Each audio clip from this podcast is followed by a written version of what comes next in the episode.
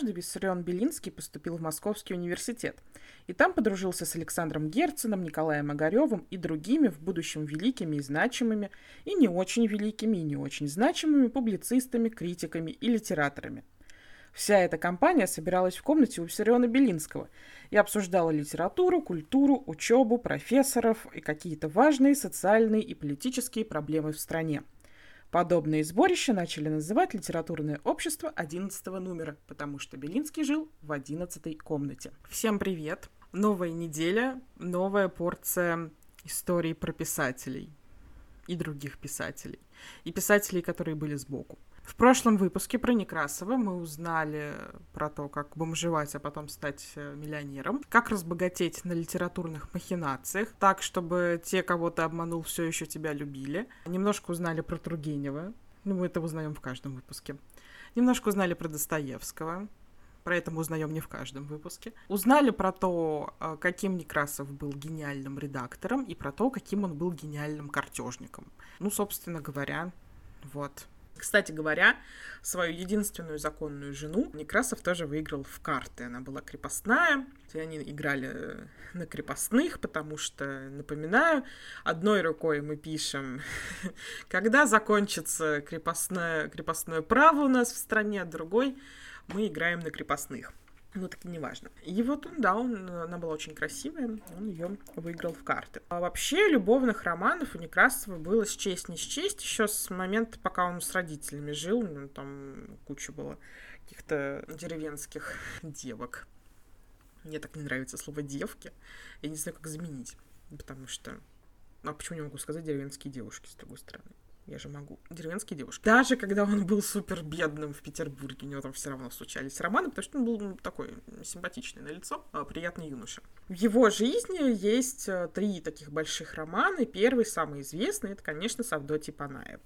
Авдотья Панаева была женой его ближайшего друга и компаньона Ивана Панаева, с которым э, они как раз-таки арендовали современник. Авдотья Панаева была светской львицей. Она была очень красива, очень умна, очень образована.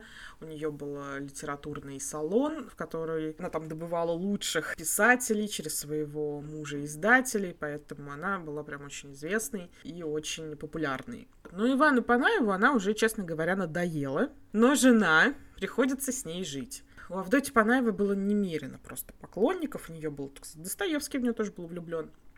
Гончаров, по-моему, тоже был в нее влюблен. Ну и Некрасов, когда он ее увидел, он просто обомлел, остолбенел и невероятно влюбился. Она, впрочем, несмотря на то, что с мужем они уже как муж и жена не жили, она все равно какое-то время не давала отношениям развиваться и сохраняла свою честь, но в итоге она сдалась, и Некрасов, Панаев и Панаева стали жить втроем. 15 лет они жили втроем, если что, в одной квартире. Причем Некрасов даже ревновал Авдотью Панаеву к Ивану Панаеву. Мне нравилось, когда они где-то уединялись, потому что, ну, очевидно. У них родилось несколько детей, но они все умерли в младенчестве. Это были такие очень-очень драматичные и интересные отношения, которые обсуждал весь Петербург. И, разумеется, Некрасова и Панаева их за это и осуждали, и без конца их обсуждали, и перемывали им кости. В высшем обществе Некрасова, конечно, не любили. Некрасов был звездой для общества чуть пониже. А, то есть вот студенты, интеллигенция, а, такие более мелкие дворяне, а, более массовая и менее элитарная. Вот, его там терпели, потому что он был очень богат, а, и так далее. Но не особенно принимали. Вот эта ситуация, конечно, с шведской семьей, она была дикой и не сходила с уст э, просто вот все то время, пока она длилась. Я напоминаю, что это было 15 лет. 15 лет спустя чувства остыли, и они разошлись. Но Авдотья Панаева принимала прям очень деятельное участие и в «Современнике», и вообще в литературной жизни Некрасова, помимо того, что а, есть целый Панаевский э, цикл стихотворений, который, ну, логично, Некрасов, ну, не Ивану Панаеву пусть посвятил, да, не будем скрывать. Хотя, ладно не время для слэша. Они еще и писали под псевдонимами в соавторстве романы. Кстати говоря, романы в соавторстве тогда тоже критиковались, потому что считалось, что это баловство какое-то, и серьезной работы в обсуждении там, не найдешь. Из-за Авдотьи Панаевой, косвенно, конечно, тем не менее, окончательно Некрасов с Тургеневым поссорился, потому что у них э, на тот момент уже охладели отношения. Тургеневу не нравились условия его контракта, Некрасов его не менял. А Тургенев считал, что Некрасов его грабит, потому что, допустим, записки охотника Тургенев ему продал за тысячу рублей, а Некрасов э, сразу же перепродал их за две с половиной тысячи рублей другому издателю. Тургенев счел это жутким свинством. Но на тот момент Некрасову нужны были деньги, там с современником были проблемы, поэтому он не гнушался ничего и такого тоже. К тому же он достаточно часто это делал просто с менее именитыми авторами. Авдотья Панаева была ближайшей подружкой жены Николая Горева. Николай Горев — это такой публицист, философ, ближайший друг Александра Герцена, как мы помним. Вы же, вы же слушали «Заставку»? Белинский познакомился в университете с Александром Герценом, Николаем Огаревым, вот это вот, вот эти. Николай Огарев был очень богат, то есть прям там миллионное было состояние, которое он в итоге все спустил, потому что пытался а, построить а, какое-то подобие коммунизма, отпустил всех своих крестьян, начал платить им деньги, в итоге разорился.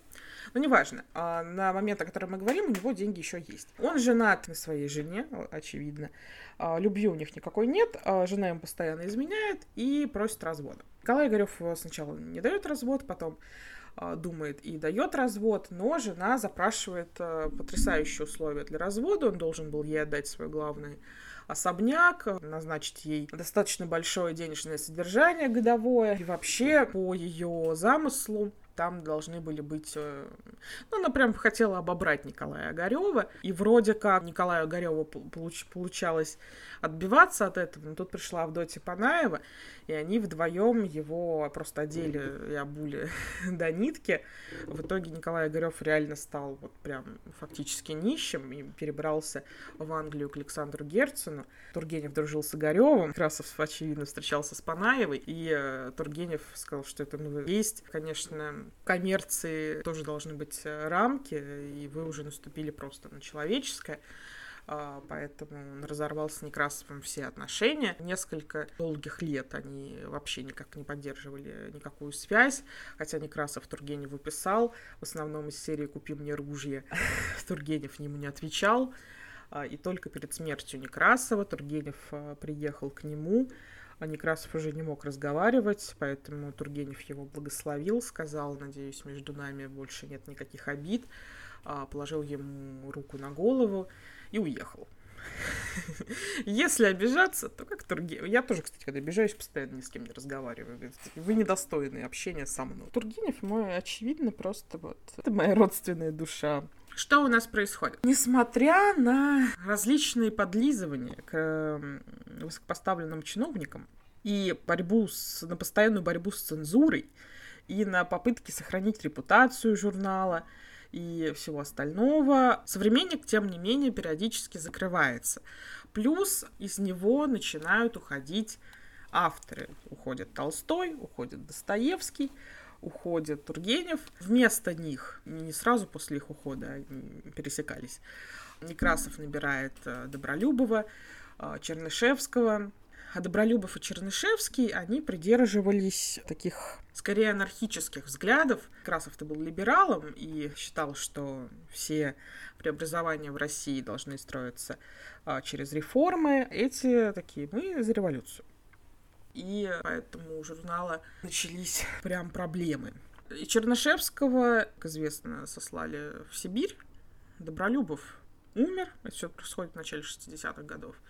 И для Некрасова это все становится большим ударом, потому что его старые авторы ушли, новые умерли, что современник, в общем-то, скрывается. Плюс в 61 году, как известно, Александр II пускает манифест об отмене крепостного права, и, ну, то есть мы могли бы подумать, что э, Некрасов его приветствует, но Некрасов его не приветствует, он считает, что этого мало, и что нужно делать что-то намного большее, но не говорит, что, справедливости Австралии. Некрасов считает, что этой реформы мало, он вообще выступает за американский подход к капитализму, ему не нравится, как это все сделано в Европе, он считает, что вот американский путь — это тот путь, которому должны следовать мы. Кстати говоря, на страницах «Современника» была напечатана «Хижина дяди Тома» под, вот, э, под редакцией Некрасова. То, то произведение, которое очень повлияло на общественное мнение касательно жизни темнокожего населения в США. Несмотря на то, что Некрасову очень долгое время давалось удерживать современник на плаву, у нас наступает эпоха таких э, потрясений. Начинаются активные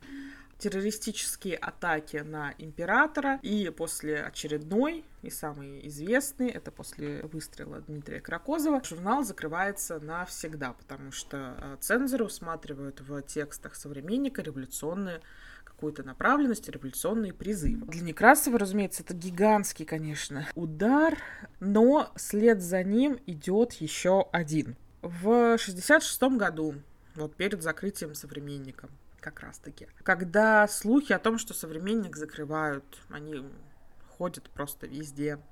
Николай Некрасов решается на написание полебной оды генералу Муравьеву Веленскому. Он прочитал эту оду на обеде в английском клубе, и в этой оде Некрасов призывал к расправе над молодыми революционерами, и вообще к всяческим действиям, подавляющим бум. Генерал Муравьев э, подавлял польское восстание. До этого было отмечено, что он делал это с очень большой жестокостью.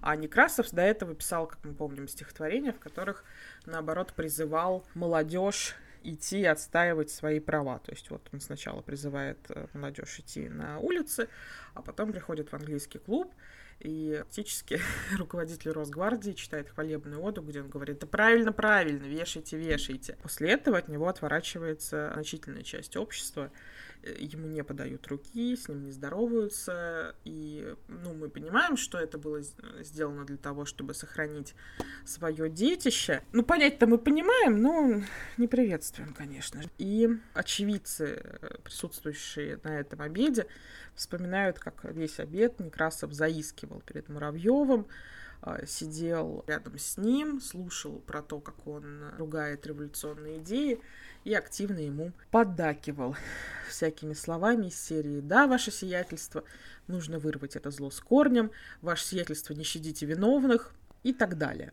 А после окончания обеда Красов подошел к Муравьеву и попросил позволения сказать свой стихотворный привет. Муравьев разрешил, даже при этом не повернулся к поэту, продолжил курить трубку. Текст этой оды не сохранился, но по утверждению присутствовавших она содержала высокопарные восхваления Муравьева и призывы к расправе над всеми революционно настроенными частями общества. Сам Муравьев э, посмотрел на Некрасова презрительно и посоветовал ему эти стихотворения никогда и нигде не печатать. После этого, конечно же, Некрасов попадает в опалу, причем новость об этом поступке быстро разносится по Петербургу. Некрасову начинают э, поступать угрозы, оскорбления и в личную почту, и лично в лицо. От него отворачиваются практически все литераторы, бывшие друзья, бывшие коллеги, и нынешние друзья тоже от него отворачиваются. Сам Некрасов не отрицает подлости этого поступка, что впоследствии развилось у него просто в какую-то навязчивую идею, мог спать, не мог есть, у него началась депрессия, у него меланхолические вообще настроения бывали достаточно часто, потому что ему все время казалось, что он пишет недостаточно хорошо.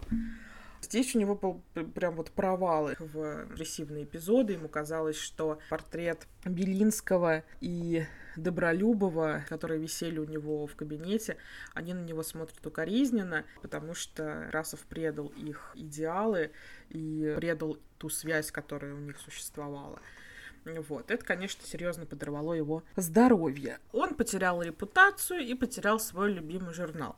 Но сидеть без дела он долго не мог, поэтому точно так же, как э, он когда-то сделал современником, он взял в аренду журнал «Отечественные записки». И это было неожиданностью для всех, потому что с отечественными э, записками а, современник постоянно соревновался. Они были э, по-разному настроены в плане каких-то идейных взглядов, но тем не менее Красов пришел в отечественные записки, и там он работал вместе с Салтыковым Щедриным, в очередной раз сделав э, свой журнал центром там, политических дискуссий, э, каких-то сатирических острот и всего остального. Салтыков-Щедрин там работал редактором, Некрасов был главным редактором, и, в общем, эта часть его истории, конечно, тоже нам очень интересна, но он уже стал осторожнее, потому что он так боялся, что отечественные записки тоже закроют, что такой смелости идей и так, так, таких классных произведений, как в «Современнике», у нас уже, конечно, не было. Параллельно с работой в отечественных записках Красов работает над э, главным произведением своего там, позднего периода творчества. Это «Кому на Руси жить хорошо». Эта поэма не дописана. Он писал ее больше 10 лет а, и понимал, что не успеет ее закончить, поэтому она заканчивается таким открытым финалом. На самом деле, те мужики, которые там шли, чтобы узнать, кому живет весело, вольготно на Руси, они там должны были чуть ли не до Господа Бога дойти.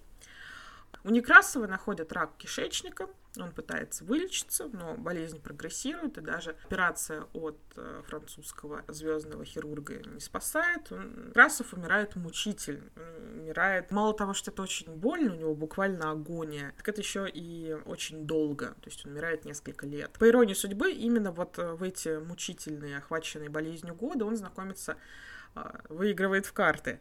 А, свою последнюю любовь. А, это была крепостная девушка по имени Фёкла.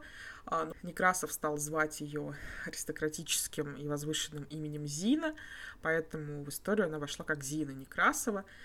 Ей же посвящено стихотворение «Зина, сомкни беспокойные очи, Зина, усни». Прям чуть ли не последнее стихотворение Некрасова. Она была красивой 19-летней девушкой, когда познакомилась с Некрасовым. Некрасову на тот момент было уже 40 три года, то есть разница прям чуть не в два раза. Общество, в принципе, уже насмотревшееся на его отношения то с французскими танцовщицами, то а, на шведскую семью с Панаевыми, уже эту крепостную девушку ему простили. Некрасов постоянно пытался поднять ей уровень образования, постоянно водил ее в театр, постоянно водил ее в оперу, читал ей книги. Не знаю, насколько это помогало, и нужен ли был там большой интеллект. Семья Некрасова смотрела на это все с большой, с большой долей скепсиса. И более, после того, как Красов умер, они очень некрасивую дележку его имущества а, начали. Там сестры суетились, не дай бог, там Зине останется все это многомиллионное состояние.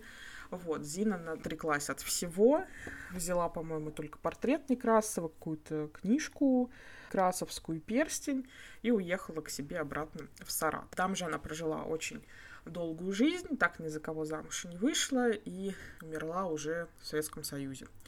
А, ее советские журналисты нашли и с удивлением выяснили, что, оказывается, это вдова Некрасова. Некрасов умер в 56 лет. Незадолго до смерти он обвенчался с Зиной, при этом он уже, у него не было сил ехать в нормальную церковь.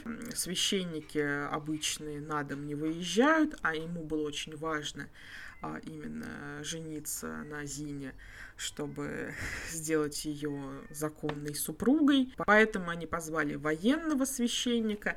Прямо в гостиной э, дома Некрасова они развернули такой вот военный шатер, в котором военный священник смог провести вот этот вот свадебный обряд. Некрасов не мог стоять, он сидел, и через э, буквально несколько дней он умер. Похороны Некрасова собрали первую такую гигантскую панихид. Его гроб буквально плыл вот в людском море.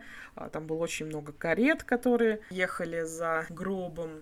На его похоронах выступал Достоевский, лицемерная сволочь, который сказал, если ставить Некрасова на ступеньки русской литературе, то первый, первым будет стоять Пушкин, вторым Лермонтовым, а третьим, конечно же, Николай Алексеевич Некрасов и студенты, которые там стояли вокруг, они кричали «Выше, выше, ставь выше!» В общем, так не дали Достоевскому договорить его речь, ну, это потому что Достоевский был скучный. Если, если бы речь толкал Маяковский, ник, никто бы, никто бы не помешал Маяковскому закончить то, что он сказал, то, что он начал говорить. Это же Маяковский. Вот такой была жизнь. Очень противоречивая, потому что, еще раз, одной рукой мы глаголом жжем сердца людей, выступаем против ужасов царизма, ужасов крепостничества, а, пытаемся облегчить жизнь людям. Мы, он, Некрасов был очень щедрым человеком, он давал без расписок а, деньги начинающим писателям и нуждающимся литераторам, да, сразу понимая, что ему не отдадут, потому что а, сам был в их а, положении, когда ему было нечего есть и негде жить, поэтому он пообещал себе, что будет помогать так, как это возможно, но при этом он литературно оббирал своих товарищей по литературному же цеху, всячески мошенничал, и вообще поговаривали, что он был чуть ли не шулером, а какая-то часть Петербурга верила, что он продал душу дьяволу, поэтому он так мучительно умирал. Каждый, кто продаст душу дьявола, умирать будет вот так же, вот так ведьмы умирают, долго-долго мучаются учись С одной стороны поддерживал писателей, с другой стороны обыгрывал Белинского в карты, при этом э, отыгрывал у него, выигрывал у него буквально последние деньги, ехидно приговаривая, что у картишек нет братишек. Белинский бледнел, краснел и говорил, да я с вами никогда в жизни больше не сяду, вы, вы жульни, вы жулик, вы наглый жулик. Вот, Некрасов только посмеивался. У Некрасова был целый кодекс того, как нужно играть в карты, карты.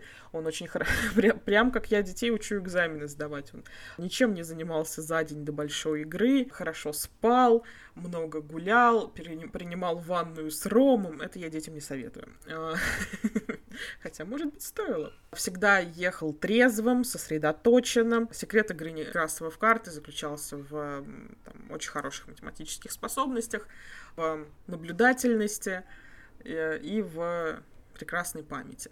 Он не играл в игры, в которых э, нужно полагаться на случай или на удачу, только в тех, в которых можно все заранее просчитать. А еще у Некрасова было правило, никогда не садился играть с теми, у кого длинные ногти потому что длинные ногти были у шулеров, они царапали а, карты для того, чтобы потом на ощупь понимать, что перед ними. Николай Некрасов, безусловно, яркая фигура своей эпохи, и очень грустно, что в школах его проходят как какого-то скучного и унылого дядьку, который писал про, даже не знаю, то, который дописал Деда Мазая из Зайцев. Ну, правда. Красова даже в школе особенно не проходит, потому что кому на Руси жить хорошо, дети всегда пролистывают. Какие-то красивые э, стихотворения в программу не включены. И, в общем, Некрасов остается какой-то каким-то полудетским поэтом, которого, на котором можно особенно и не останавливаться, и эти часы забирать, чтобы больше было у Пушкина, Лермонтова или у Толстого. Это, разумеется, неправильно. Мне Некрасов нравится исключительно как историческая фигура. Он прям такой олигарх от литературы. Я прям представляю его в роскошной шубе, в классной такой карете. Он, не знаю, он как рэпер, который прохавал жизнь и просто с самого-самого дна, а потом разбогател и ездит вот в этих бриллиантовых цепях на самой крутой спортивной машине. И все еще пишет о том, что, а, значит, в нашем районе постоянно стреляют, мать уже плачет, а, сестра давно бросила школу ну и так далее. Потому что про богатых-то он, конечно, не писал. Меня это, конечно, жутко забавляет. Это был пятый выпуск литературного общества 11 номера. Рада сообщить, что моя гигантская загруженность наконец-то снизилась. А это значит, что у нас не будет такого большого, практически двухнедельного перерыва в наших подкастах. Начинается на следующей неделе лето, соответственно, начинается наш новый плейлист под названием, а, я его еще не придумала, но, скорее всего, это будет какой-нибудь список литературы на лето. Мы будем все массово обсуждать. Следите, пожалуйста, за моим инстаграмом, если вы нашли меня не через инстаграм, хотя я думаю, что здесь только люди из моего инстаграма, но тем не менее. А инстаграм Evil Reader, там мы тоже постоянно чем-то интересным занимаемся, играем в лит-игры. В основном этим мы, конечно, занимаемся. А, узнаем новое и интересное о писателях, о писательской жизни, следим за тем, как а, я делаю свои шажочки на пути к всемирной литературной славе. А, но это мы долго, конечно, будем наблюдать. Узнаем, кто мы, кто мы из писателей по знаку зодиака и много-много всего интересного. А, летом нас ждут какие-то, не какие-то, весьма определенные новые проекты, поэтому следите, подписывайтесь и заставляйте подписываться своих а, знакомых, друзей и всех остальных. Пока-пока. В следующий раз мы поговорим про солнце русской поэзии. Господи, вот э, я, я же готовлюсь ко всем своим э, эфирам. И вот я сейчас читаю про Пушки, я не знаю, куда. ну, то есть я понимаю, что нужно рассказывать без этого, потому что я вроде как не матерюсь в своем подкасте. Но, но, я узнала слишком много такого, о чем я не могу молчать, но и рассказать про это я тоже не могу. Какой-то ужас. А, увидимся, че, услышимся, увидимся, потрогаем друг друга, а, но только мысленно, через неделю. Всем пока!